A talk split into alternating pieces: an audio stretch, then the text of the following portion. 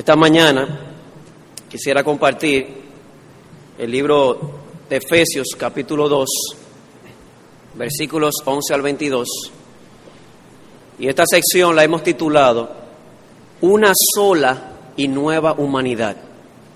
Una sola y nueva humanidad. Sin embargo, como ya se leyó la lectura consecutiva, simplemente vamos a leer los versículos 19 al 22.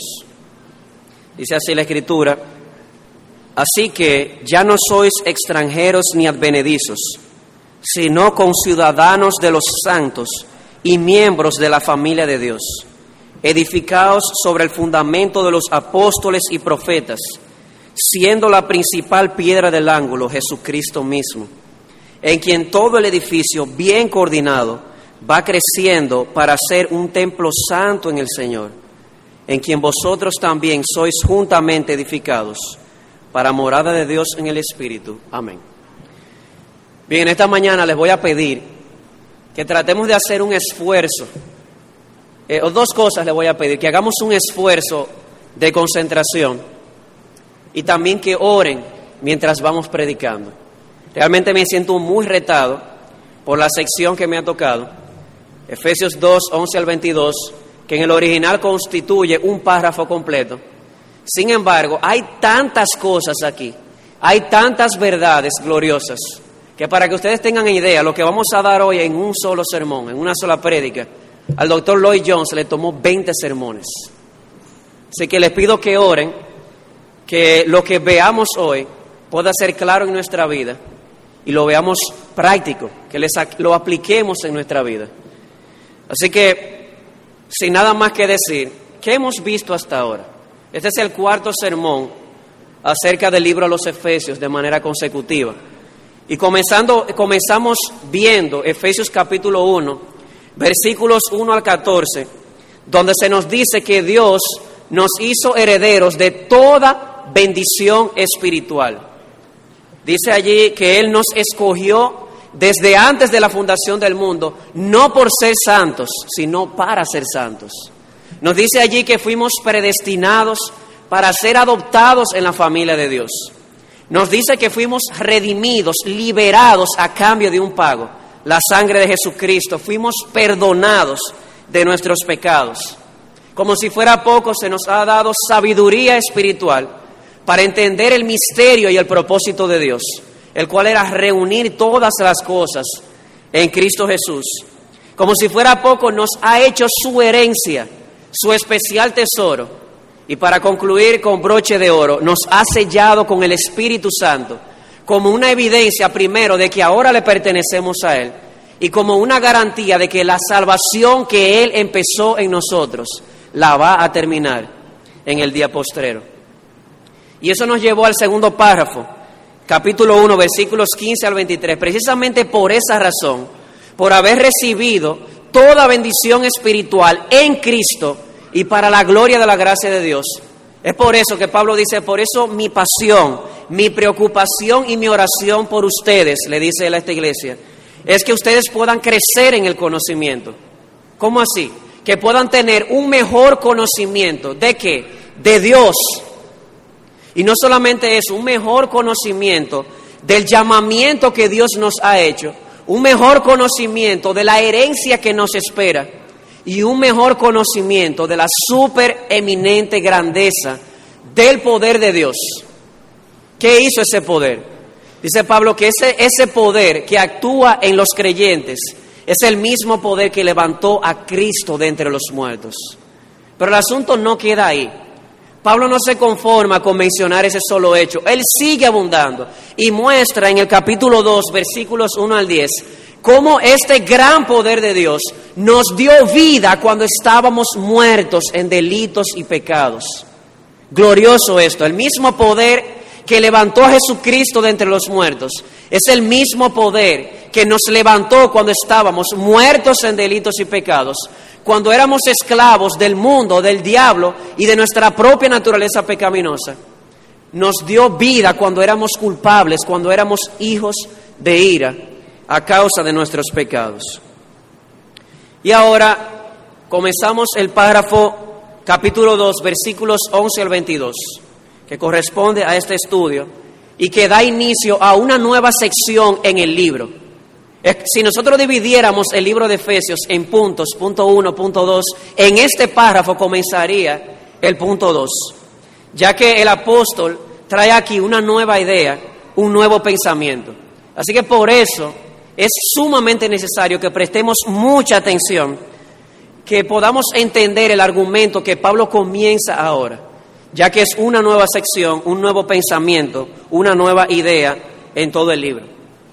Pero aquí se hace necesario que les recuerde cuál es el propósito del libro. El propósito del libro a los Efesios es recordarnos o hacernos ver el propósito de Dios. La pregunta es, ¿cuál es el propósito de Dios?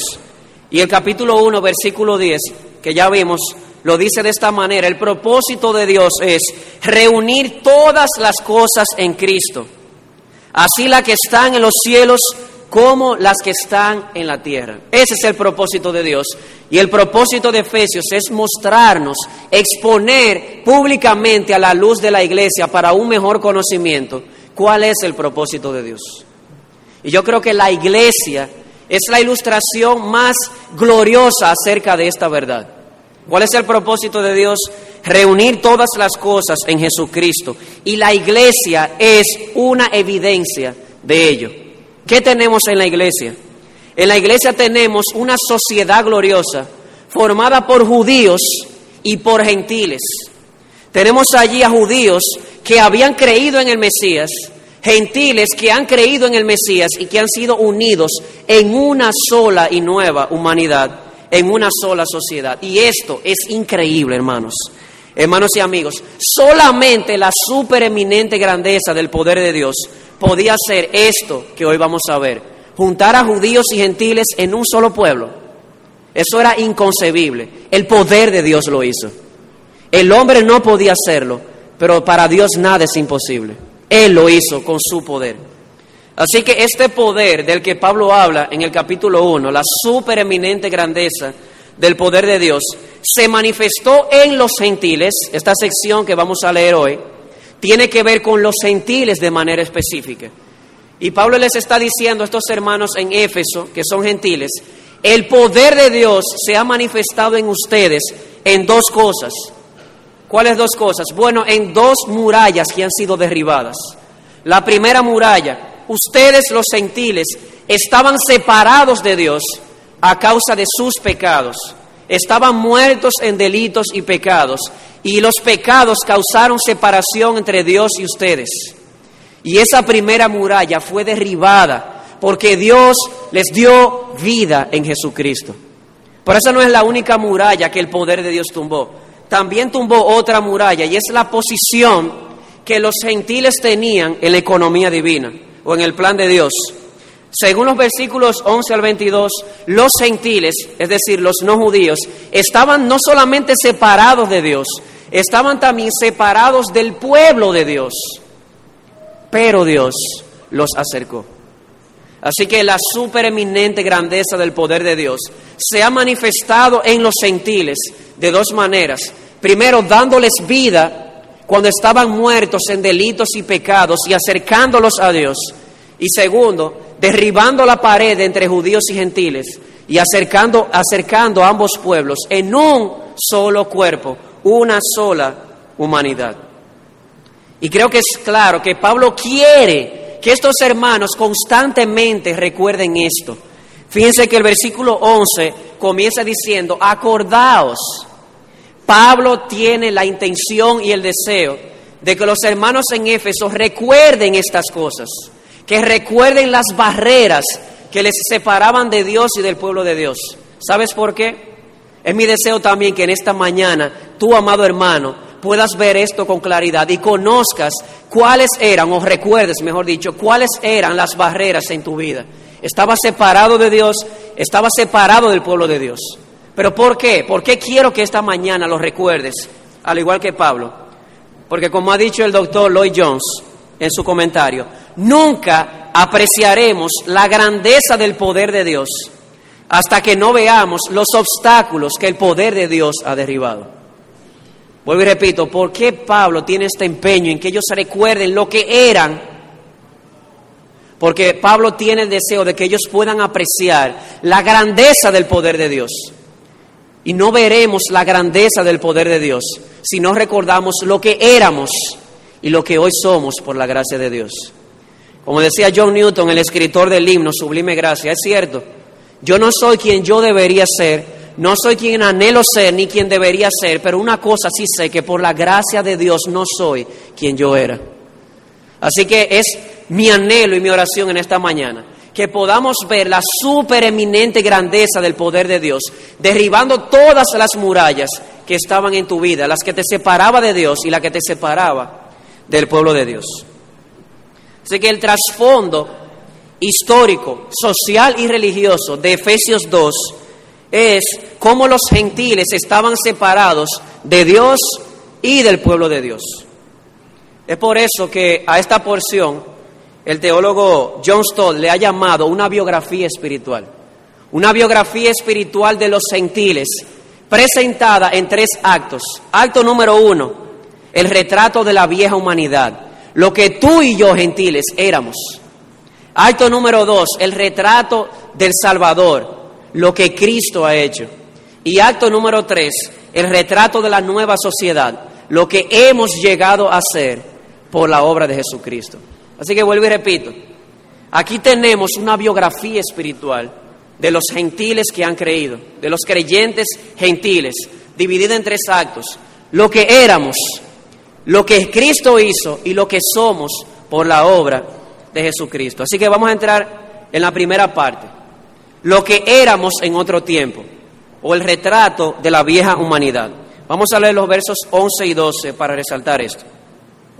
Dice, acordaos de que en otro tiempo vosotros los gentiles, en cuanto a la carne, erais llamados incircuncisión por la llamada circuncisión hecha con mano en la carne.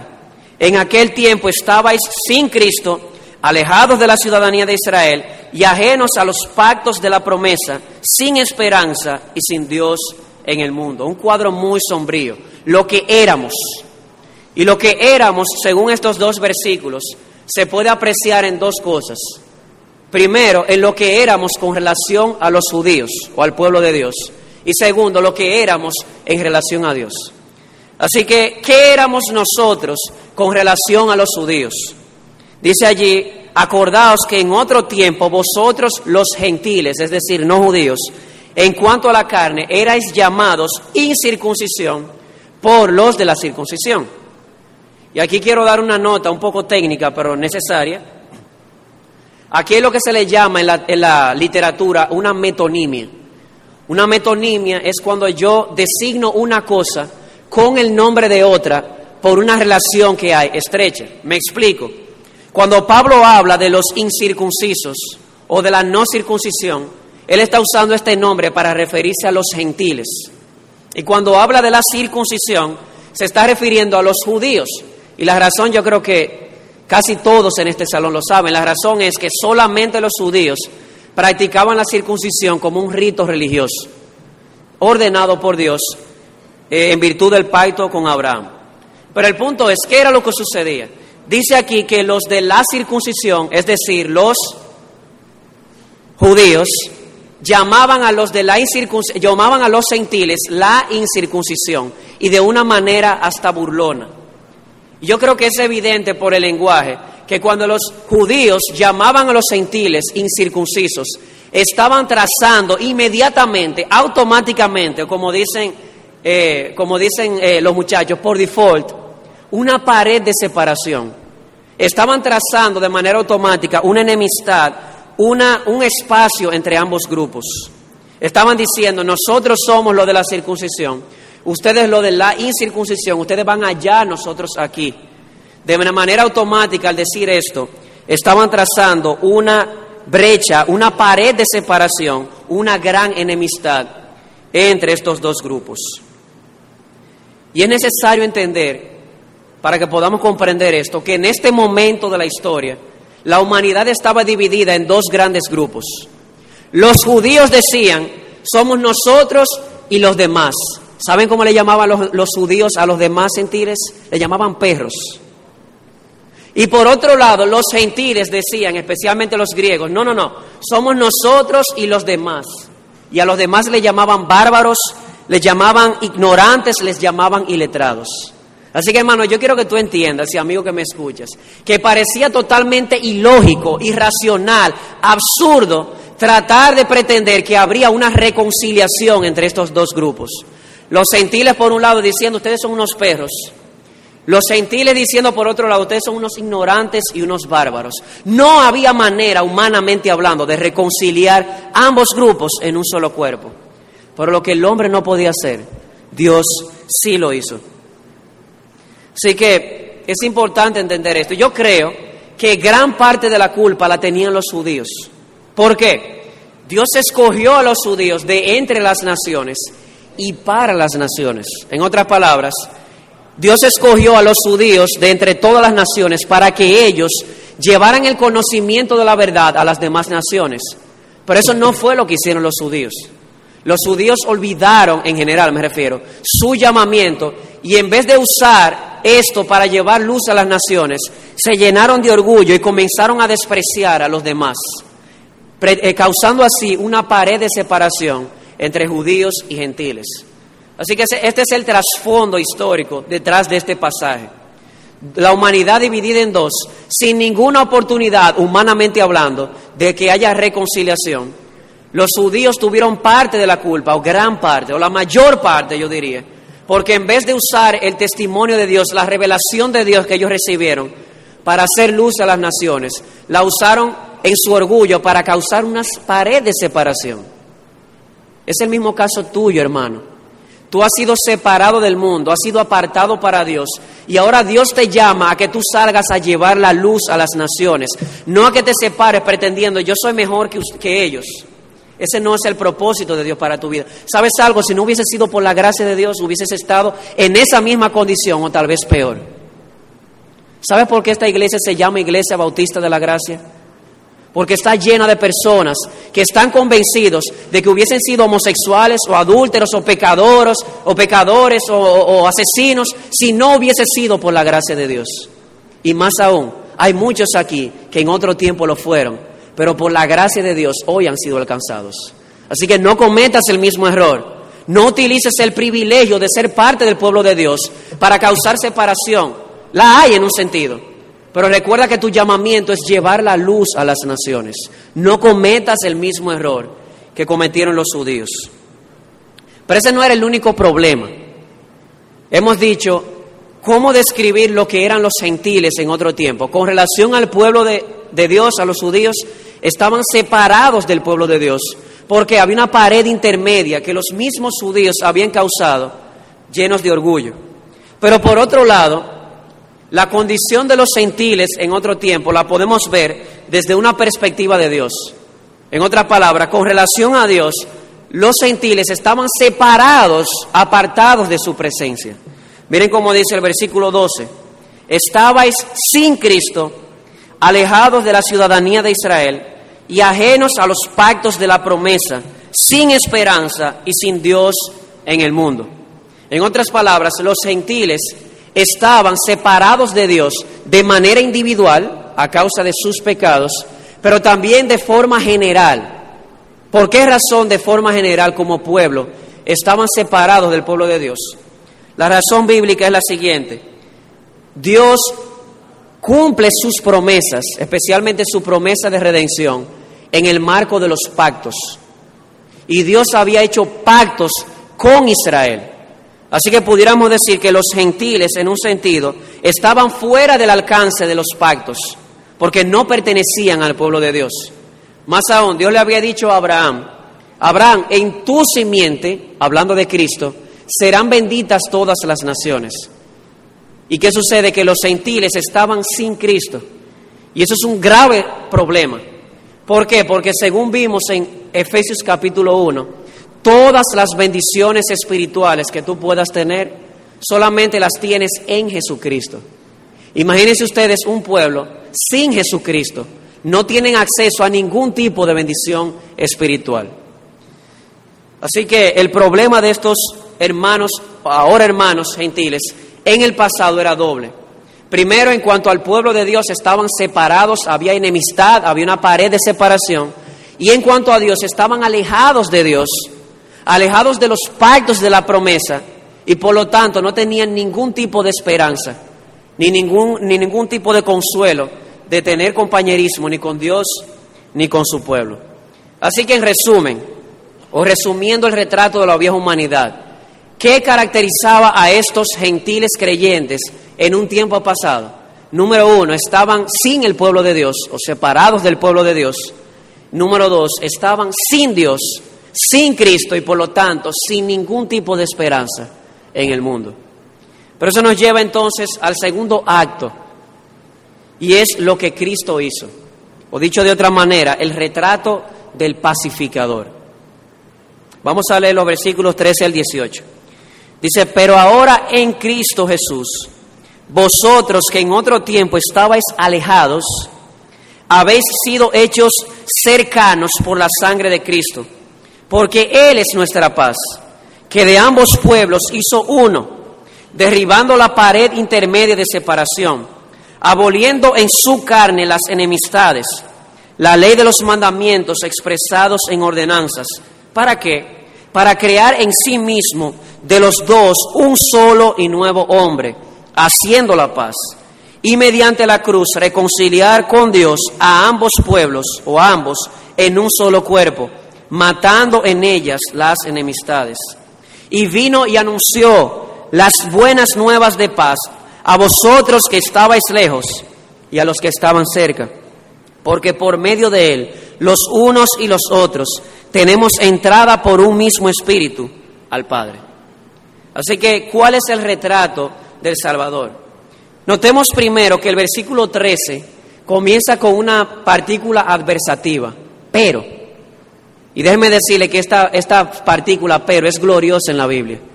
Y nos lleva a un paralelismo con la sección anterior. ¿Qué vimos en el párrafo anterior?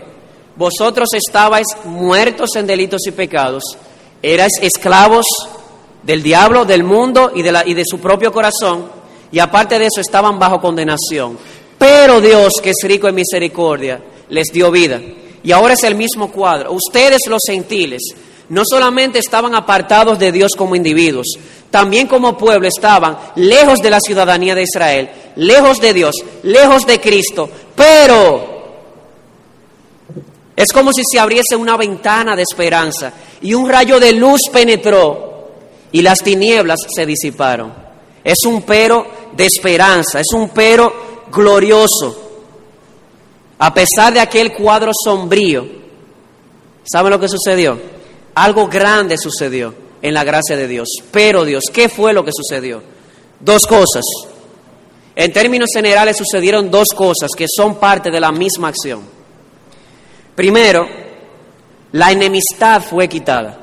Hemos dicho, vuelvo y repito, eh, para recalcar, había un cuadro bien sombrío.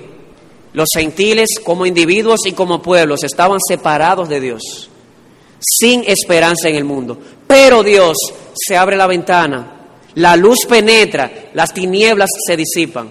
Algo grande sucedió que cambió lo que estaba ocurriendo. ¿Qué sucedió? Por un lado, la enemistad fue quitada. Por otro lado, hubo un acercamiento. Vosotros que estabais lejos, habéis sido, habéis sido acercados y se habla de haber quitado la enemistad. Así que, ¿qué sucedió? La enemistad fue quitada y hubo un acercamiento. Y estas cosas se unen en una sola y gloriosa palabra, reconciliación. Lo que sucedió es que hubo reconciliación. La enemistad fue quitada y hubo una unión. La pregunta clave aquí es, ¿quiénes fueron unidos? las enemistades entre quienes fueron quitadas. Y según lo que vimos ya en el punto anterior, y es corroborado aquí también, primero, la enemistad entre judíos y gentiles fue quitada, a tal punto que ha habido un acercamiento en un solo cuerpo. Y por otro lado, la enemistad del hombre para con Dios y la ira de Dios para con el hombre ha sido quitada. Así que ha habido un acercamiento entre Dios y el hombre que ha creído. Así que vuelvo y repito, ¿qué ha sucedido? ha habido reconciliación. La enemistad ha sido quitada, ha habido un acercamiento entre quienes, primero entre judíos y gentiles en un solo cuerpo, pero también entre gentiles no creyentes o ya creyentes y Dios ahora han sido reconciliados. Y la pregunta clave es, ¿cómo pasó esto? Wow, esta, esta gloriosa ventana se abre, penetra la luz, se quita la enemistad, hay un acercamiento con el pueblo de Dios y con Dios. La pregunta es, ¿cómo sucedió? Y Pablo es claro. Oigan estas tres frases tomadas de aquí. En Cristo, por la sangre de Cristo, mediante la cruz. Que es lo mismo, la cruz aquí es sinónimo de la sangre derramada de Cristo. Y yo espero que a partir de esto te quede claro, amado hermano y amigo que me escuchas, que esto que ha sucedido no fue el esfuerzo humano lo que lo logró, fue Cristo mismo quien lo logró. La reconciliación bíblica de la que estamos hablando no tiene nada que ver con algo que tú hagas o dejes de hacer, sino con algo que Jesucristo hizo en la cruz del Calvario. ¿Sabes por qué? Porque Él es nuestra paz. O como dice otra versión, Él es nuestro pacificador. Y tú dirás, ¿por qué se le llama a Jesús nuestra paz? Porque el versículo 15 dice que Él ha hecho la paz. ¿Entre quiénes? Entre judíos y gentiles y entre gentiles y Dios. Así que esta reconciliación, este quitar la enemistad y este volver a unir, tiene lugar solamente en Jesucristo, a quien el pasaje le llama el pacificador, porque ha logrado la paz entre ambas partes. La pregunta clave es, ok, usted ha dicho, habían dos problemas, separados del pueblo de Dios, separados de Dios, pero se abrió la ventana fueron unidos al pueblo de Dios, fueron unidos a Dios y eso lo hizo Jesucristo, el pacificador, el mediador entre ambas partes. La pregunta es, ¿cómo lo hizo Jesús? Y esto lo, lo, vamos a ver en dos partes. Primero, cómo Jesús quitó la enemistad entre judíos y gentiles, según el pasaje. Y segundo, vamos a ver cómo quitó la enemistad entre los gentiles y Dios. Primero, cómo quitó la enemistad entre judíos y gentiles. En primer lugar, según el pasaje, Cristo quitó la enemistad entre judíos y gentiles, aboliendo la ley de los mandamientos expresados en ordenanzas. Es claro en el texto. O como lo ha dicho Lloyd Jones, Cristo quitó la enemistad por medio de la abolición de la ley de los mandamientos. Y aquí hay que hacer una aclaración. Un momentico, señor predicador. ¿No dice Jesús en el Sermón del Monte que el cielo y la tierra pasará, pero que ni una tilde de la ley va a pasar? ¿Cómo es esto que ahora Cristo, para quitar la enemistad, quita o, hace abolición de la ley de los mandamientos expresados en ordenanzas? Y es aquí donde debo aclarar y creo que cuando habla de abolir la ley no está hablando de la ley moral o diez mandamientos, está hablando de la ley ceremonial, ceremonias y ritos externos Hermano, ¿y cómo usted lo prueba? Bueno, en el pasaje hay una referencia, se habla de la circuncisión. Entonces, en mi opinión particular, cuando habla de quitar las enemistades, ¿cómo? Aboliendo la ley de los mandamientos, no está hablando de los diez mandamientos, de la ley moral, sino de la ley ceremonial, de aquellos ritos externos que ningún valor tenían si no había una transformación en el corazón. Ahora, yo no estoy diciendo con esto de que las leyes ceremoniales eran malas. No, no, no, no. Fueron instituidas por Dios en el antiguo pacto. El problema no estaba en las ceremonias. El problema estaba en el corazón de los judíos. ¿Por qué? Porque en vez de usar estas ceremonias, como decíamos hace un momento, para llevar la luz a las naciones, las usaron para trazar una pared entre los gentiles y ellos. Jesús dice, ah, pues así es la cosa, pues vamos a derrumbar la pared para que haya una reconciliación entre ambos grupos. Así que vuelvo y repito, voy a repetir mucho, eh, tolérenme el agravio en esta mañana, pero es que hay tanta información teológica que hay que volver hacia atrás. ¿Cómo Jesús, como pacificador, quitó la enemistad entre judíos y gentiles? Dijimos en primer lugar, aboliendo la ley de los mandamientos. ¿Cuál ley de mandamientos? Las ceremonias, las leyes ceremoniales que tenían los judíos en el antiguo pacto. ¿Por qué? Porque ellos, en vez de usar eso para llevar testimonio, lo usaron como una pared para separarse de los gentiles. Jesús dice, pues si así es la cosa, entonces yo voy a derribar esa pared para que haya un acercamiento. Pero esa es una cosa. Por otro lado, Jesús derribó o eliminó esa enemistad no solamente aboliendo la ley de los mandamientos, sino también creando la iglesia. En otras palabras, creando o formando un nuevo pueblo, a quien, a quien eh, Pablo le llama en esta epístola la iglesia, el cuerpo de Cristo, la plenitud de aquel que todo lo llena en todo. De ambos pueblos, dice Pablo, él hizo uno solo, es un, cuero, es un pueblo. Luego dice, de los dos hizo un solo y nuevo hombre, ya no son dos, es uno solo. Y luego dice, de ambos, a ambos los reconcilió en un solo cuerpo. Yo creo que más enfático no puede ser. Ahora Dios ha hecho un solo pueblo, un solo cuerpo, un solo hombre, formado por judíos creyentes y por gentiles creyentes, para formar así una nueva sociedad llamada la iglesia, que de hecho es parte central del libro de los Efesios, o uno de los temas principales. Y es increíble la figura que Pablo utiliza aquí. Pablo habla de que la pared intermedia de separación fue derribada como figura de esto. Y usted dirá, ¿y qué pared es esa? Yo quiero que transporte en su mente al antiguo pacto, al templo, al tabernáculo. En el templo habían varias partes. La más importante de todas era el lugar santísimo, donde estaba la chequina, la presencia especial de Dios. Y la parte menos importante, que era la que estaba más afuera, se le llamaba el patio de los gentiles. Adivinen por qué. Porque ahí era que estaban los gentiles. Los judíos decían, ustedes allá, ustedes quieren venir, ok, pero ustedes allá, en el patio de los gentiles, nosotros un poco más cerca de Dios. Y esos dos patios eran separados por una pared. Pablo dice que Cristo formó la iglesia derribando esa pared. Y ya podemos ir a la presencia de Dios, no separados, ustedes allá y nosotros aquí, todos juntos, judíos y gentiles creyentes, como un solo cuerpo, como un solo hombre, como un solo pueblo, tenemos entrada a la presencia especial de Dios por la obra de Jesucristo.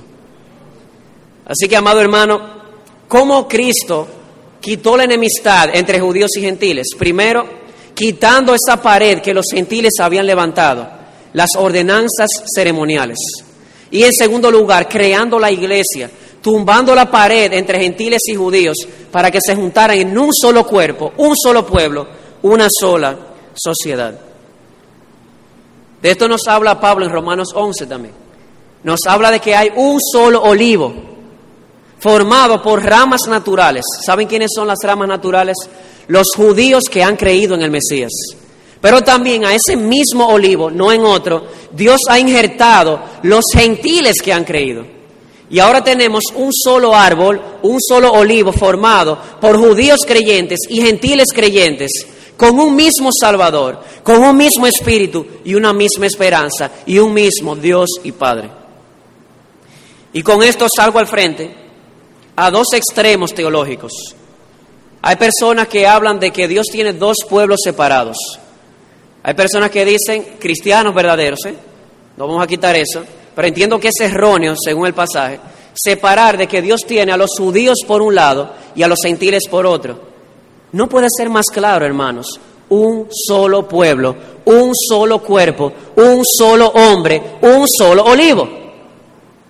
Ya no hay judío ni gentil. Lo más importante no es si eres judío o gentil, lo más importante es si estás unido a Jesucristo. Pero por otro lado, le salgo al frente, al otro extremo. Personas que dicen la iglesia ha sustituido a Israel. Tampoco es verdad, porque la iglesia comienza con los israelitas que creyeron en el Mesías. El núcleo de la iglesia cristiana, ¿dónde comenzó? Comenzó en Jerusalén, con más de cinco mil personas. Y a este pueblo de judíos creyentes comienzan a ser injectados por la predicación del Evangelio los gentiles creyentes. Y aquí tenemos un pueblo. Por eso Pablo dice en Gálatas 3, ya no hay judío ni griego, no hay esclavo ni libre, ni hombre ni mujer, sino que todos ustedes son uno solo en Cristo Jesús. Y si pertenecen a Cristo, son la descendencia de Abraham y herederos según la promesa. Gálatas 3, 28 y 29. Así que vuelvo y repito, amigo y hermano, lo más importante no es si eres judío o gentil, lo más importante es si estás conectado a Jesucristo. Porque si estás unido a Jesucristo por la fe, ya eres parte del pueblo de Dios. Seas dominicano, seas haitiano, seas chino, seas americano, seas judío, sea lo que sea, si estás unido a Jesucristo, ya eres parte del pueblo de Dios, juntamente con los judíos que han creído. Ahora usted dirá, señor predicador, pero usted ha hablado simplemente de cómo Cristo derribó o eliminó la enemistad entre judíos y gentiles. Ahora explíqueme cómo Cristo eliminó la enemistad entre Dios y el hombre, en este caso hombre, particularmente gentiles, porque de eso se trata la sección. Bueno, si ustedes se acuerdan, en el párrafo anterior, en el versículo, no recuerdo, dice que nosotros éramos hijos de ira, lo mismo que los demás. ¿Saben lo que significa eso? Que todos nosotros, por naturaleza, éramos merecedores de la ira de Dios. Dios está airado contra el impío todos los días. ¿Y saben lo que hizo Cristo? Que toma esa maldición sobre sí en la cruz y Él es castigado en mi lugar y ahora yo soy reconciliado con Dios. La Biblia dice que Él es la propiciación por nuestros pecados.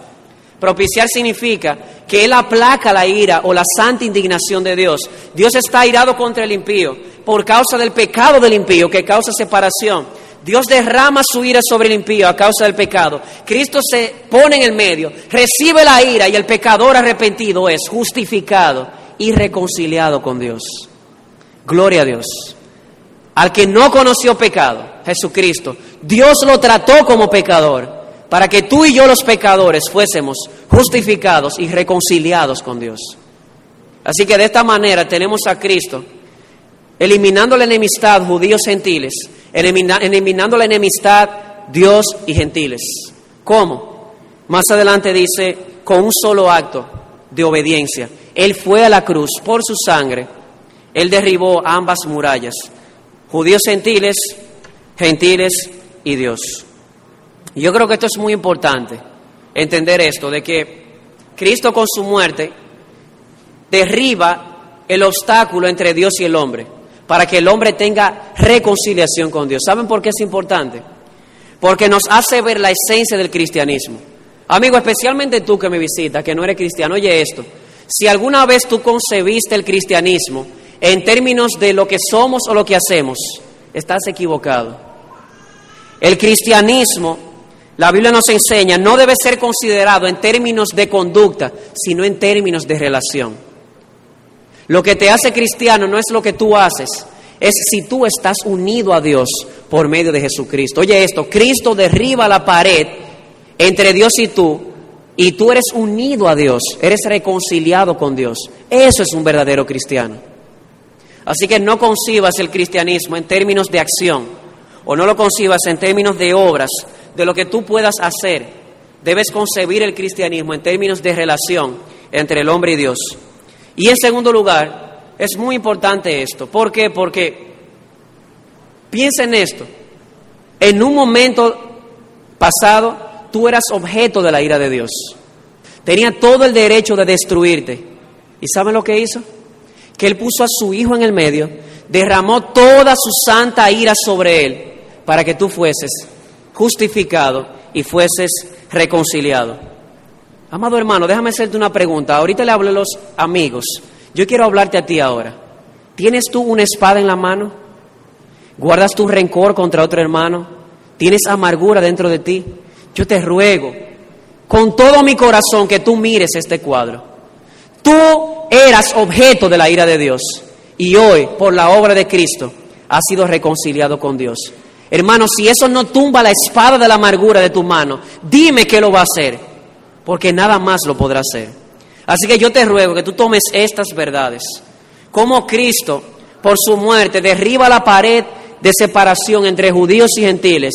Como Cristo por su muerte derriba la pared entre Dios y tú, porque recibe toda la ira del Padre para que tú no tengas que hacerlo, para que puedas ser reconciliado con Dios. Yo espero que eso no quede solamente en tu cabeza, bájalo a tu corazón. De tal manera que la espada de la amargura, el odio y el deseo de venganza contra otro hermano se caiga de tu mano. Si tú has sido objeto de la misericordia de Dios, yo te ruego de todo corazón que tú des misericordia. Hermanos, esto es increíble. ¿Puedes imaginarte al Hijo de Dios recibiendo toda la ira de su Padre por ti? ¿Sabes qué es lo menos que deberías hacer? Lo menos que debería suceder es que el amor brote por tus poros, considerando este grande acto de amor. Y es interesante porque Pablo sigue abundando. Él no simplemente dice que Cristo derriba las dos paredes de separación. Él dice que Cristo lo ha hecho por medio de su muerte, por medio de su sangre. ¿Sabe por qué quiero resaltar esto? Porque es importante entender y quiero ser claro, yo quiero que pongan mucha atención a lo que voy a decir para que no me malentiendan. Para que quede claro que no es la enseñanza de Jesús lo que salva. Es más, ni siquiera es el imitar a Jesús lo que te salva. Es la cruz de Cristo lo que salva. ¿Cómo así? Explíqueme. Cristo a tu vida viene primero como Salvador y luego viene como modelo a seguir. Yo lo digo porque hay muchas personas que dicen, oh sí, los diez mandamientos, el sermón del monte, hermosísimos. Sí, pero el tú conocer el sermón del monte y los diez mandamientos no es lo que te salva. Es tú abrazar el sacrificio perfecto de Cristo en la cruz. Fue por medio de ese sacrificio que Él derribó la pared de separación entre judíos y gentiles y entre gentiles y Dios. Así que, resumiendo este segundo punto, Aquí en el versículo 17 se habla de unas buenas nuevas de paz. ¿Sabes cuáles son esas buenas nuevas de paz? Que el pacificador, Jesucristo, por su muerte ha hecho la paz entre judíos y gentiles para crear un solo pueblo. Y que el pacificador, Jesucristo, por su muerte, ha hecho la paz entre Dios y el hombre. De tal manera que ahora el hombre independientemente de la raza, lengua, tribu y nación, puede tener acceso directo junto con los demás creyentes de todo el mundo al mismo Padre y por el mismo Espíritu. Así que regocíjate con estas verdades. Pero hay algo más, y es lo que hemos llegado a ser, lo que los gentiles han llegado a ser como resultado de la obra de Cristo, o dicho de otra manera, el retrato de la nueva sociedad versículos 19 al 22.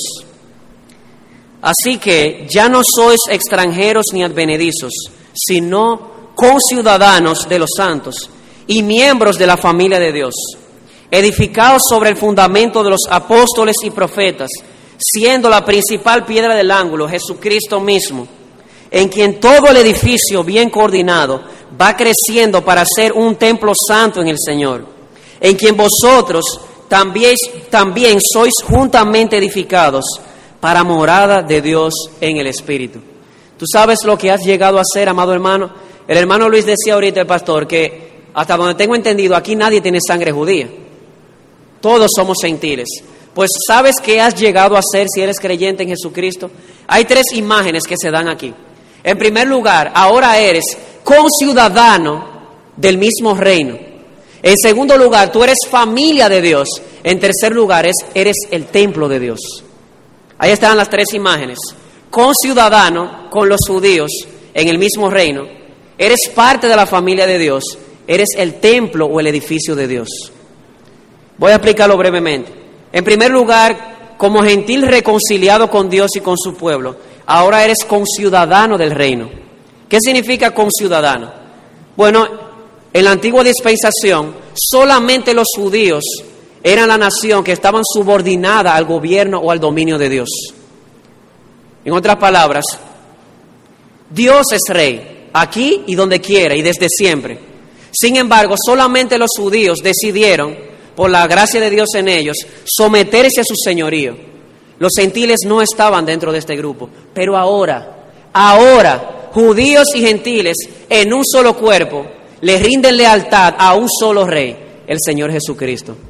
Así que cuando decimos que los gentiles ahora son conciudadanos en el mismo reino, quiero decir que judíos y gentiles ahora son gobernados por el mismo rey, de manera voluntaria se han rendido al gobierno soberano del Señor Jesucristo. Mi pregunta es, ¿has hecho tú lo mismo? Te pregunto, ¿es Cristo quien gobierna tu vida? Si no es Cristo quien gobierna tu vida, entonces no eres parte del pueblo de Dios, porque el pueblo de Dios es una sociedad formada por judíos y gentiles que han dicho sí al señorío de Cristo en mi vida. De ahora en adelante en mi vida se hace lo que Cristo diga, en la manera en que pienso, en la manera que actúo, en la manera que siento, en, lo que, en cómo me eh, desenvuelvo en mi trabajo, cómo me desenvuelvo en mis estudios, cómo manejo mi sexualidad, cómo manejo mi dinero. judíos y gentiles en un mismo cuerpo dicen, de ahora en adelante, Cristo, el sol del sistema solar de nuestras vidas, Él va a gobernar todos esos planetas. Y si no lo has hecho, entonces no eres parte del pueblo de Dios. Pero no es lo único. Pablo no se queda simplemente con decir, ahora ustedes los gentiles creyentes son conciudadanos del mismo reino. No es suficiente para Pablo, él va a un escalón superior. Él dice, ustedes también son familia de Dios. Y ese concepto, Pablo lo introdujo desde el capítulo 1, toda bendición espiritual. ¿Qué dijo Pablo? Vosotros fuimos predestinados para ser qué? Adoptados en la familia de Dios. Y esto es sumamente importante. ¿Por qué es importante? Primero porque me hace ver que ya la relación entre Dios y yo no es simplemente la relación entre un gobernador y un gobernado. Eso es verdad. Pero también, Pablo dice, la relación entre Dios y yo es la relación de un padre amoroso y un hijo amado. ¿Se dan cuenta por qué Pablo no se queda en, con ciudadanos del mismo reino? Porque la relación entre Dios y tú, amado hermano, no es simplemente la relación de un gobernador y el gobernado, es la relación de un padre amoroso y un hijo amado en Jesucristo. Pero él va otro escalón más. Glorioso esto. Los gentiles que han creído son conciudadanos del reino, son familia de Dios y en tercer lugar son el templo, la casa y el edificio de Dios. Y por eso se habla allí de que somos edificados, que somos levantados, el edificio va siendo levantado. ¿Algunas ¿Alguna vez habías visto la iglesia de esa manera? Pues Pablo dice aquí que la iglesia es el templo, la casa y el edificio de Dios. Y como edificio, este edificio se caracteriza por tres cosas. Primero tiene una zapata o un fundamento, y ese fundamento es la enseñanza de los apóstoles y profetas, siendo la principal piedra del ángulo Jesucristo. ¿Saben ustedes lo que es la piedra angular? La piedra angular es la parte principal de la zapata, quien mantiene unido todo el edificio. Y Pablo dice, nosotros, ustedes los gentiles, ahora creyentes, son la casa, el templo y el edificio de Dios. Y el fundamento vuestro es la enseñanza de los apóstoles y profetas. Pero la piedra principal que mantiene unida todo el edificio es Jesucristo.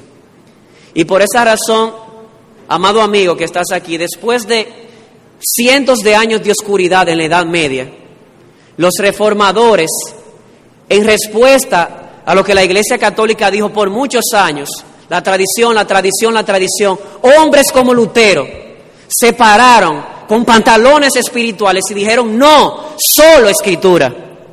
¿Sabes por qué? Porque la iglesia está edificada sobre la enseñanza de los apóstoles y profetas que ahora está contenida en este glorioso libro que tienes en la mano. Y por esa razón, toda iglesia que no está sustentada en la escritura está destinada a derrumbarse. No tiene una zapata segura. Pero no es lo único. Este edificio no solamente tiene una zapata, este edificio también va en crecimiento. Como habíamos visto, dice aquí, va creciendo. Y el crecimiento lo da Cristo mismo. Dice el pasaje de que Cristo, la piedra angular, en Él se mantiene unido el edificio y eso lo hace apto para seguir creciendo.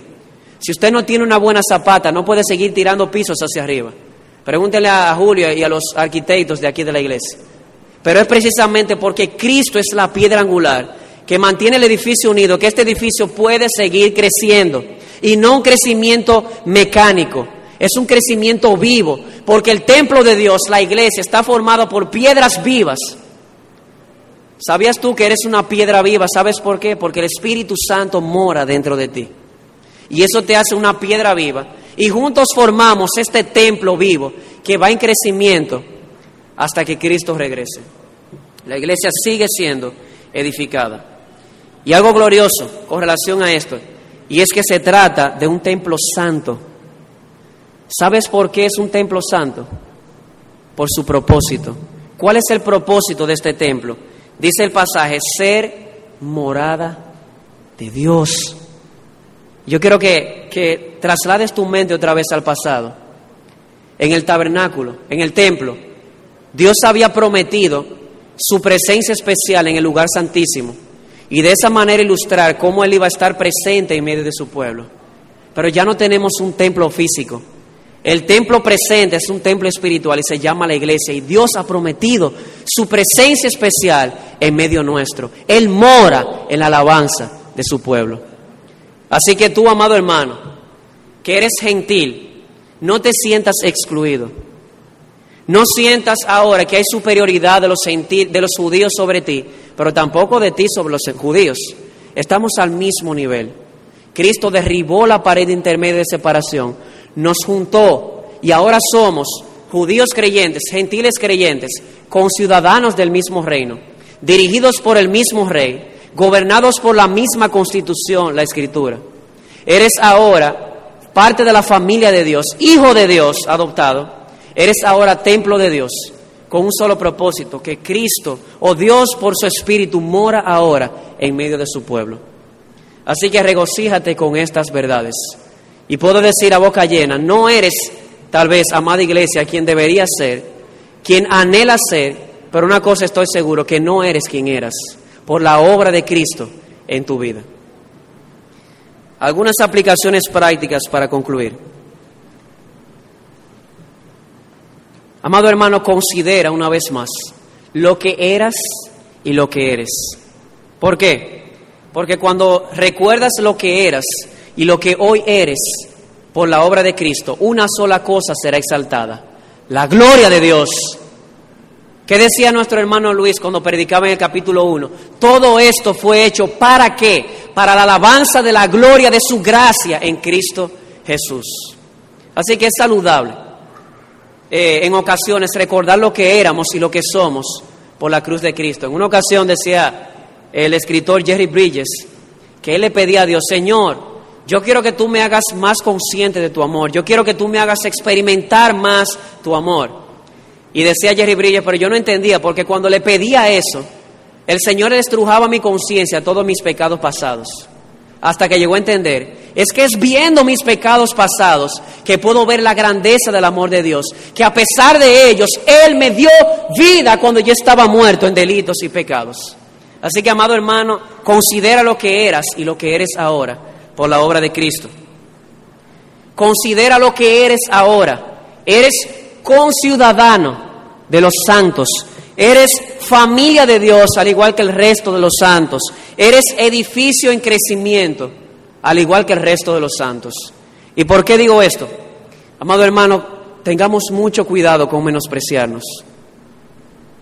Debemos recordar que ese hermano que está a mi lado, independientemente de su clase social, independientemente de su lengua, de su tribu, de su nación, independientemente de lo que me haya hecho en el pasado, es conciudadano igual que yo del reino de los cielos. No solamente eso, es hijo de Dios al igual que tú.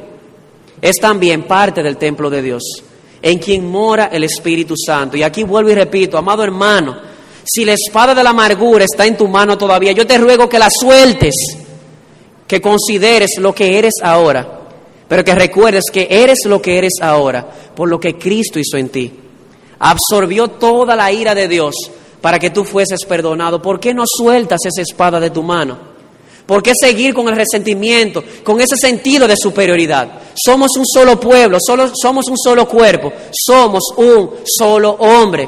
Y aquí solamente la gloria se la lleva Dios y nadie más. Nosotros fuimos salvos y fuimos unidos a Dios por su pura y absoluta gracia y a nuestros amigos que nos visitan, que no conocen a Jesucristo. Yo quiero que tú entiendas que tu problema principal es que estás separado de Dios. ¿Ay por qué? Dice el profeta Isaías, tus pecados han causado separación entre Dios y tú. Así que yo te exhorto, ya que no es, no tienes por qué ir al infierno. ¿Por qué? Porque hay un pacificador, su nombre es Jesucristo, el Rey de Gloria y Él murió en la cruz del Calvario y derramó su sangre. ¿Sabes para qué? Para darte vida. Así que yo te exhorto en esta mañana que tú te arrepientas de tus pecados, que tú te vuelvas atrás de tus malvados caminos, que tú confíes en Jesucristo. ¿Puedes creerlo? ¿Puedes creer que el sacrificio de Cristo en la cruz fue suficiente para que todos tus pecados sean perdonados? Si puedes creer esto por la gracia de Dios, entonces esta es la respuesta de Dios serás salvo. Te imploro, amado amigo, entrégate a Jesucristo. ¿Y cómo concluir este mensaje? Concluirlo con, los cinco con las cinco solas de la reforma. Solo Cristo. ¿Por qué? Porque Él es el único pacificador, el único mediador que ha quitado la enemistad. Sola fide, solamente por fe, porque es por fe que somos unidos a Jesucristo, que es lo que realmente importa. Sola gracia, ¿por qué? Porque todo esto ha sido evidente, que es por la gracia de Dios, porque estábamos muertos en pecados. Sola escritura, porque el fundamento nuestro como iglesia, amados hermanos, es el Nuevo Testamento y la escritura del Antiguo Testamento, el fundamento de los apóstoles y profetas. Y por último, habiendo visto todo esto, soli deo gloria, solamente a Dios sea la gloria en su iglesia y en Cristo Jesús. Amén.